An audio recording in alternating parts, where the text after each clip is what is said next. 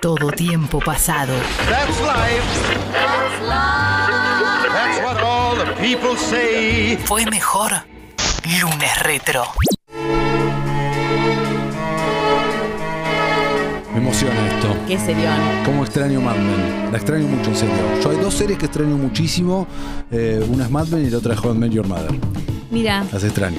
estilos muy diferentes, dos tipos de series completamente distintas, pero me, me copa. extraño la compañía de los personajes. Es de esas que yo generé y muchos de nosotros generamos algún tipo de vínculo con los personajes. Y extraño, lo extraño a Don, extraño mucho a Peggy. Ay, a Peggy la extraño tanto. Eh, extraño estar ahí en las oficinas, eh, extraño todo ese mundo y Rex, te agradecemos muchísimo por tu suscripción y por meternos de vuelta en este mundo. Lucía, ¿qué te pasa a vos con Mad Men? A mí me encantó, me pareció buenísimo. La verdad me pareció un producto de, de calidad, sinceramente. Este, es una serie de personajes, tal como estábamos medio empezando a introducir.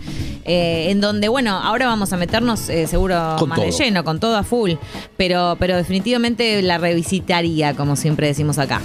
Creada y producida por Matthew Weiner, eh, se estrenó el 19 de julio del año 2007 en el canal AMC.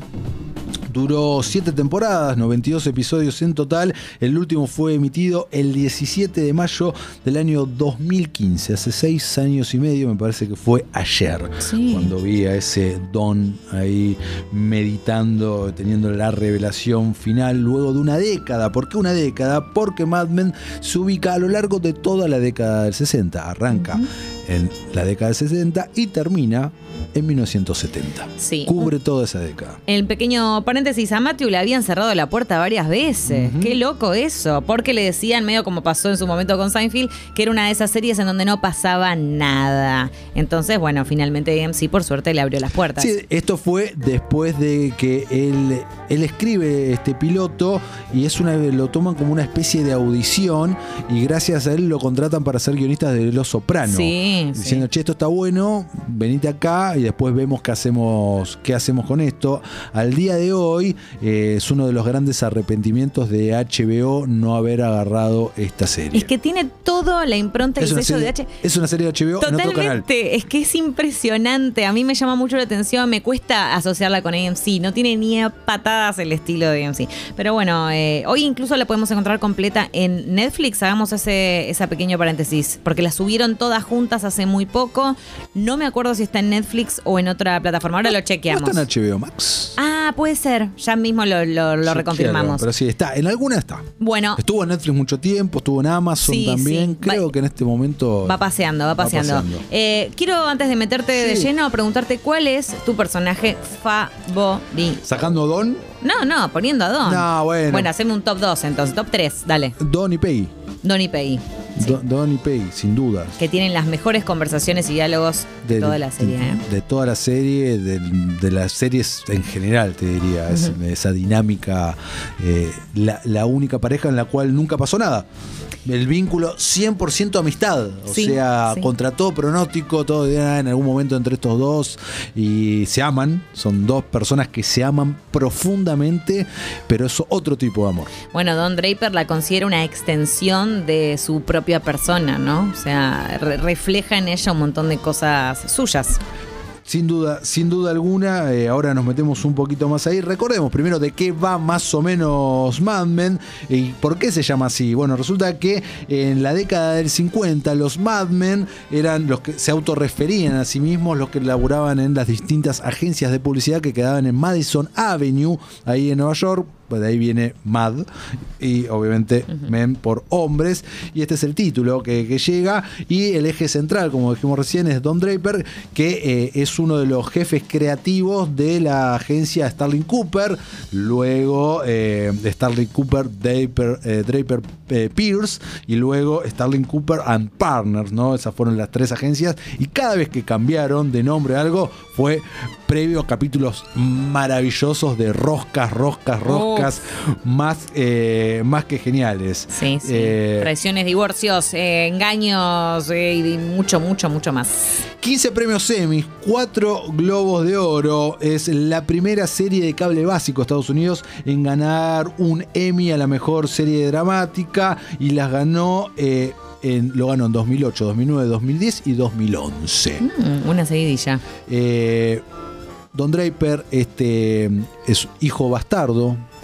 Eh, que tiene una infancia horrible, una infancia de mierda, crece como este, este tipo duro, pero un genio, un eh, brillante, que tiene una doble vida, Sí. hecha y derecha. Por un lado, su vida en los suburbios de, de hogar, que esa es su vida de en la cena, no siempre, y los sábados y domingos, y luego es este, este Mad Men, justamente con un montón de, de- de- de relaciones, y más allá de sus relaciones eh, amorosas, sexuales, extramatrimoniales, otro tipo de vínculos también, y otro tipo de relaciones con un montón de personajes. Sí, me parece interesante y lo definiría como un tipo hipnótico, de esos Uf. personajes que, que tienen desde la voz, el timbre, o sea, todo, porque no es que es Seductor que 100%. es hermoso físicamente. y No, decís, también es una facha no, pelotuda la que Por tiene supuesto, es un tipo muy atractivo, pero no pasa únicamente por eso, sino que él tiene algo que hace que, que bueno, sí, que, que se genere ese, que lo convierta en un seductor, ¿no? 100%, 100% y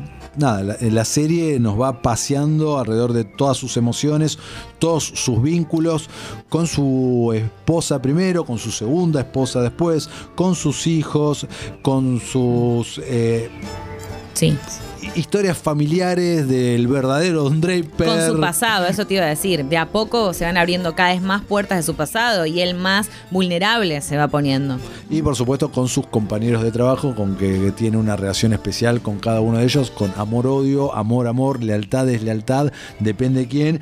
Y, y de ahí nos lleva inmediatamente a Peggy, ¿no? Peggy, eh, interpretada por Elizabeth Moss, que entra como... Antes del cuento de la criada. Antes del cuento de la queda, que entra como una copy girl y eh, eh, hace un carrerón en ascenso en un mundo de hombres.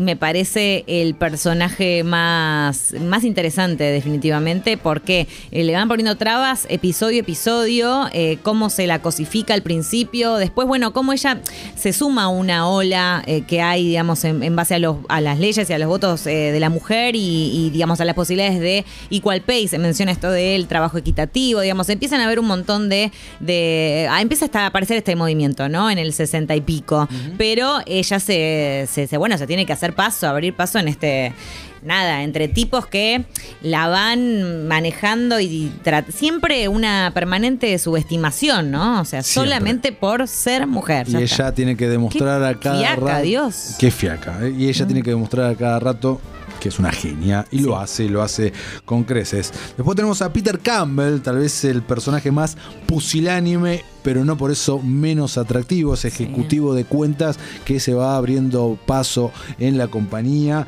eh, que está casado, que tiene un hijo con Peggy, un hijo ilegítimo, un hijo de una relación de mierda que ha tenido con Tóxica ella, y tóxica, horrible. abusiva, en todo sentido, gran personaje de Pete. Eh, Este es el hijo que ella da en adopción. Exactamente. ¿Verdad? Exactamente. Bueno, John Holloway, eh, Cristina Hendricks, la colorada más sexy de la historia audiovisual. Sí, que también demuestra que es mucho más que eso, ¿no? Este. Mucho más que eso y cómo le pesa eso también y lo genia que es y También. demás. Eh, otro, Que está también ella preseteada en eso. Incluso muchas veces le dice a Peggy, "Ay, eh, hay, hay un tema con el peso en varios episodios y temporadas relacionados a este personaje, al de Peggy, ¿no? Y ella todo el tiempo le dice, no, vos tenés que tratar de, de comer, bueno, cosa eh, muy, muy cerrada, ¿no? La visión de, de Cristina Hendricks en ese momento, pero también va evolucionando un montón su personaje. Roger Sterling, otro de mis personajes favoritísimos, Mm. Genial. sin duda, uno de los capos, socio fundador de Sterling Cooper, eh, interpretado por John Slattery, genio absolutamente total. Esos actores que vimos en un montón de películas y series y quizás no te acordás el nombre, pero sí, uy, es muy bueno este chabón. Es eh, el padre de Iron Man, para que se den una Mm. idea. Ahí está, Ahí el está. mejor ejemplo. Ahí está, el mejor ejemplo. Eh, y que tiene justamente una relación de muchos años con, de amante con John. Sí, sí, porque ahí al final, viste, pasa de todo en las agencias publicitarias, una cosa increíble. Eh, si nos vamos para la vida de John, eh, sus dos mujeres son Betty Draper gran personaje interpretado También. por Janet Jones, primero como típica ama de casa y luego va mutando, aún más cuando se separa de, de Don y se vuelve a casar y vuelve, trata de encontrarse a sí misma, atraviesa por un cáncer, por un cambio de, de- de peso en su físico Sí, y sí, un montón también. de cosas, eh, personaje tremendo. Eh, Megan, la segunda esposa ah, de, Un estilo, bueno, el extremo opuesto, el extremo básicamente, ¿no? Interpretado por Jessica Paré, gran, gran personaje. Ah, todavía la recuerdo cantando Subisu. Ah, sí, sí. Eh, sí, es un gran. eh, y sobre todo eso, ¿no? Me parece muy interesante el contraste entre esas dos esposas que tienen que ver con lo que él, eh, con lo que Don Draper quiere aparentar ser, lo que busca ser. Entonces, por eso tienes todas estas mujeres en su vida que refuerzan esa imagen que a él le gustaría mantener para la mirada de afuera, pero que no, no logra porque no es él en esencia, ¿no? Por eso también busca otras mujeres y, bueno, te- tiene como también un vacío existencial muy grande. Y las última, la última de las mujeres de Don, o personaje más importante en su vida, diría que es su hija Sally, Sí. interpretada por la mismísima Sabrina, la bruja adolescente. Que Antes vino de acá, esto, de hecho. Tu amiga. Mi amiga. Vos mi tenés amiga. una muy linda foto con ella, con Kiernan. ¿Cómo se pronuncia? Kiernan Shipka. Ahí está, exactamente. Gran personaje el de Sally, sobre todo en las últimas dos temporadas, cuando ella ya es mayor, cuando es adolescente y empieza a conocer un poco más a su padre, empieza a explorarse a ella misma. Bueno, se encuentra, lo encuentra también en algún momento así, en una situación muy complicada. Infraganti sería, ¿no? Infragante, ¿no? Totalmente. Y la relación con el vecino raro que tiene Mm, también. Uy, sí. El Yo me voy olvidando algunas cosas, pero sí. El creepy neighbor. Uf, qué creepy que es ese neighbor. A mí me parece re mm, valorable que una serie que se llama Mad Men, justamente, y esto lo puedo comparar, salvando las mil instancias, con Game of Thrones, en donde, si bien es un mundo eh, en donde los hombres son los que tienen el peso, los que tienen el poder y demás, las mujeres terminan ocupando un lugar esencial en la trama. Te tiro el dato. Nueve guionistas tuvo Mad Men, de las cuales siete fueron mujeres. Maravilloso. De nueve guionistas, siete mujeres. Eh, dos tercios de. No, ¿cómo era? Eh, por temporada, un tercio por temporada eh, está dirigido por mujeres también los capítulos. Gran dato, gran dato. O sea, que las apariencias no engañen en ese sentido y se nota también lo bien que están construidas en esa época todos los personajes. Eh, datos, color, datos tontos. Eh, tres veces por día le tenían que afeitar la cara a John Hamm. ¿Tres veces por día? Le- eh, es de esta, una persona que le crece mucho y muy rápido. y por es temas de muy rápido Sí, y por temas de continuidad eh, tenían que afe- afeitarlo entre dos y tres veces por día la cara. Mierda. Es un montón. Eh, de todos los capítulos, de los 92 capítulos, únicamente el piloto fue filmado en Nueva York. ¿Y después? Todo Los Ángeles en stage. Todo en LA, eh, en diferentes eh, estudios y soundstage y demás. Me llama la atención, o sea, ¿lo notaría si veo el piloto y después veo el resto de los episodios? No, no lo vas a creo, notar, porque en en general pedo. la mayoría son interiores. Exacto, no lo vas a notar ni en pedo. Fuman todo el tiempo, no fuman eh, cigarrillos reales. No, es que sería imposible. Tendrían, de, de- no sé, tres de cada cinco tendrían cáncer. Porque si no- Exactamente, porque no solamente es lo que nosotros vemos en pantalla, sino por temas de continuidad y de tomas, eh, para que el cigarrillo esté siempre igual, imposible. Eran unos cigarrillos especiales eh, con, hechos a base de unas hierbas, eh, también preparados especialmente para que duren un poco más, pero no tenían ni tabaco ni nicotina. ¿A qué gusto tenían? Eh, en una entrevista, el mismísimo Don Draper John Hamm dijo, a marihuana mezclado con una sopa fea. Mm, qué bajón tener que estar consumiendo eso todo el día, este, la verdad, con lo de la sopa fea. Eh, pero es notable como vos me decís eh, Mad Men y yo lo asocio 100% con el cigarrillo. Creo que es la serie Bueno, de tiro- ficción en donde más... Te tiro un dato. A ver. Ellos fuman Lucky Strike. Ah, Ellos fuman Lucky Strike. Eh, bueno, eh, gracias a esto se hizo un estudio eh, por esta asociación y se vendieron 10 billones de cigarrillos Lucky Strike luego de esto. mira qué bombazo, escúchame. Todas las marcas que vimos en Mad Men, que fueron un montón, todas basadas en publicidades reales de, de esa época, hechas por otras agencias, porque la agencia donde trabaja Don Draper es ficticia, pero todas las otras que aparecen, McCann, Erickson, etcétera, etcétera, etcétera, son reales. Eh, las publicidades son todas de la época y son reales. Uh, me encanta. Se hizo partnerships con todas estas marcas. Al principio les costó, después no. Después todas querían aparecer, obviamente, en Mad Men. ¿Qué te pa- oh, aparte me parece genial que hay un desarrollo de cómo es la estrategia de y el pitch detrás de cada marca y detrás de cada campaña. No es que la pasan así tipo panito. O sea, hay, hay cosas, si de verdad estás metido en el mundo de la publicidad y te interesa, está buenísimo verlo por ese lado.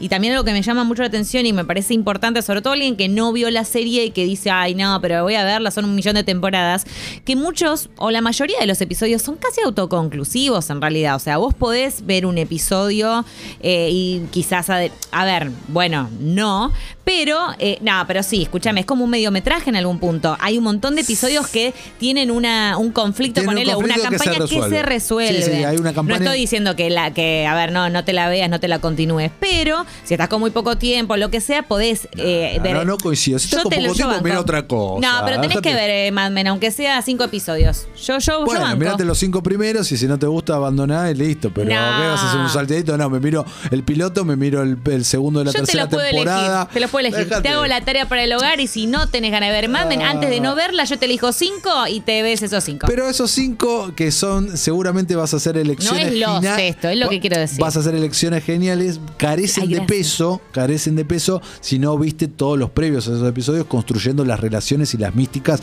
de todos estos personajes. Bueno, por su pollo. Es importante entender, eh, por ejemplo, el episodio 5 de la temporada 5, que es uno de mis favoritos, que gira en torno a Pete, únicamente a Pete, y vemos eh, un poco su desarrollo, eh, una introspectiva de su personalidad y demás. Es cierto, si vos no, no vas viendo la temporada 3, temporada 2 y cómo viene ese personaje y te perdés un toque. Pero sí me parece interesante eso, decir que y aclarar que algunos son, eh, son como mediometrajes independientes de alguna manera. Coincido de todos modos, por supuesto. Perfecto. Recién nombré a Subitsu, la Sí. canción interpretada por Megan. ¿Sabes lo que pasó? ¿Qué después pasó? de eso, después de que se estrenó este capítulo en la creo que fue en la quinta temporada, eh, Sí. una semana más tarde llegó al número uno en Billboard ese tema. ¿En serio? Mirá la fuerza. ¿Se hizo una reversión del tema o el mismo? el, el- el track original. Ah, mirá, mirá vos. El track original, eh, mirá la fuerza de Mad Men. Hablando de la fuerza de Mad Men, eh, una conocida Wow. marca de ropa, Banana Republic, eh, lanzó una línea muy cara de, de ropa inspirado en Mad Men. Esto la presentó en Nueva York y también marcó eso. Eh, también eh, se dispararon ventas del whisky que toma Don Draper, los vasos que usa Don Draper también para tomar su Bueno, un montón de gente terminó recontenta de toda esta, esta serie, todo que salió muy beneficiada. muy beneficiada y seguramente muchos excesos también.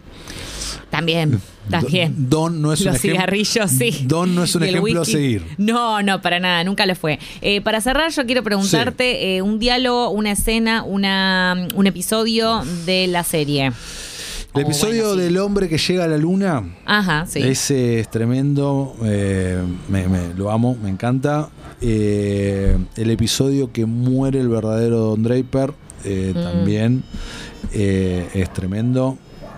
Ah, No sé, No, bueno, estás, diciendo unos muy buenos. no sé cuál elegir. Eh.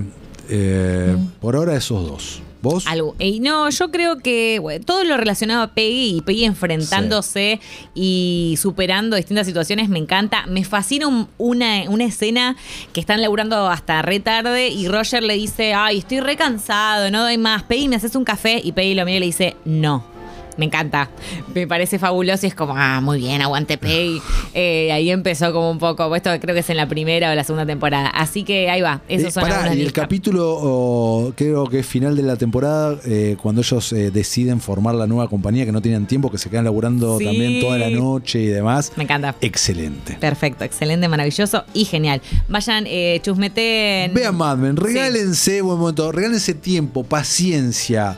O sea, entra en el mundo de Mad Men. Mad Está ahí para vos, para que la descubras, para que te metas en este mundo, para que te metas en los 60 bajo la mirada de este grupo de nefastos, de buena gente también, de viciosos, pero para eh, que, que los terminas queriendo de una manera u otra.